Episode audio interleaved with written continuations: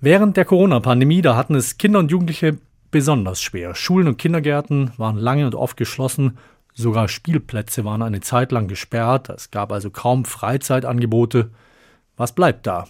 Ja klar, Handy, Tablet, Computerspiele oder soziale Netzwerke im Internet.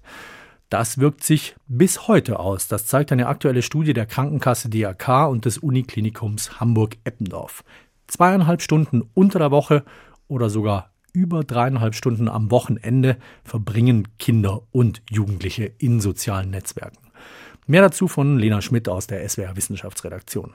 Soziale Teilhabe, Unterhaltung und Information. Gerade für Jugendliche nehmen soziale Medien eine wichtige Rolle im Alltag ein.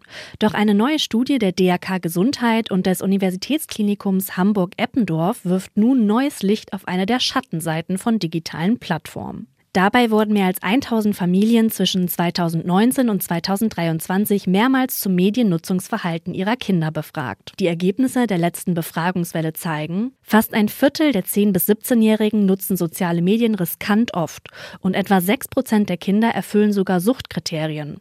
Das sind doppelt so viele wie noch vor der Corona-Pandemie. Sie verlieren die Kontrolle darüber, wie häufig und wie lange sie die Medien nutzen. Andere Aktivitäten werden vernachlässigt. Und obwohl soziale Beziehungen, die Ausbildung und der Job unter der Social-Media-Sucht leiden, können sie einfach nicht aufhören. Für viele beginnt ein Teufelskreis. Mädchen und Jungen mit psychischer Belastung verbringen oft mehr Zeit auf Social Media. Doch das belastet die mentale Gesundheit nur noch mehr. Aus der Studie gehen aber auch positive Trends hervor. Das hohe Gaming- und Streaming-Verhalten von jungen Menschen während der Pandemie pendelt sich langsam wieder ein. Die Studienergebnisse weisen jedoch erneut auf die Gefahren von sozialen Medien hin und auf die Bedeutung von Aufklärung. Der K-Chef Andreas Storm fordert daher Präventionskampagnen und Hilfsangebote für Social-Media-süchtige Kinder.